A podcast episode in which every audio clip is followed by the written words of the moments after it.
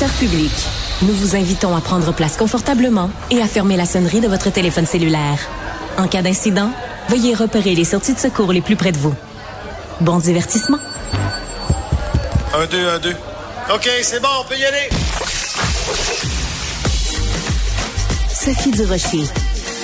Elle met en scène les arts, la culture et la société. Une représentation pas comme les autres. Sophie Durocher.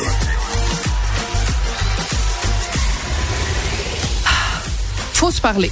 Vous vous souvenez de cette publicité-là? On est 8 millions, faut se parler. Ou je pense qu'à l'époque, on était juste 6 millions. Hein? C'était il y a longtemps, cette publicité-là. On est 6 millions, faut se parler.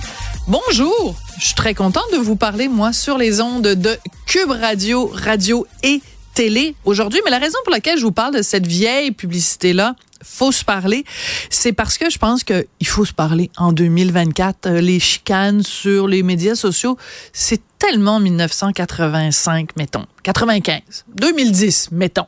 Hein? En 2024, on est capable de se parler. Je vous parle de ça parce que il y a une chicane en ce moment dans le merveilleux monde du show business québécois entre Laurent Jalbert et Dan Bigra. Alors, je vous résume les faits tels que je les comprends. Dan Bigra, sur Facebook, a fait une sorte de montage photo dans lequel il rend hommage aux femmes qui ont été importantes dans sa carrière musicale.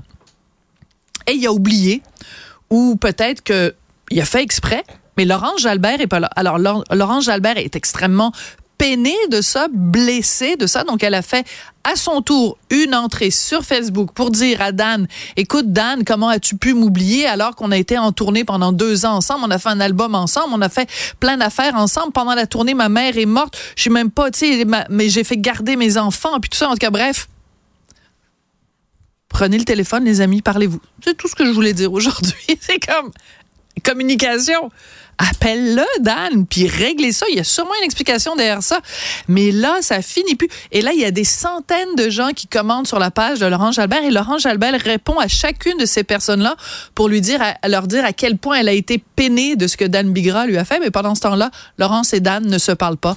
Alors, dans un esprit de grande réconciliation aujourd'hui, je vous dis, allez en paix, ne pêchez plus et parlez-vous.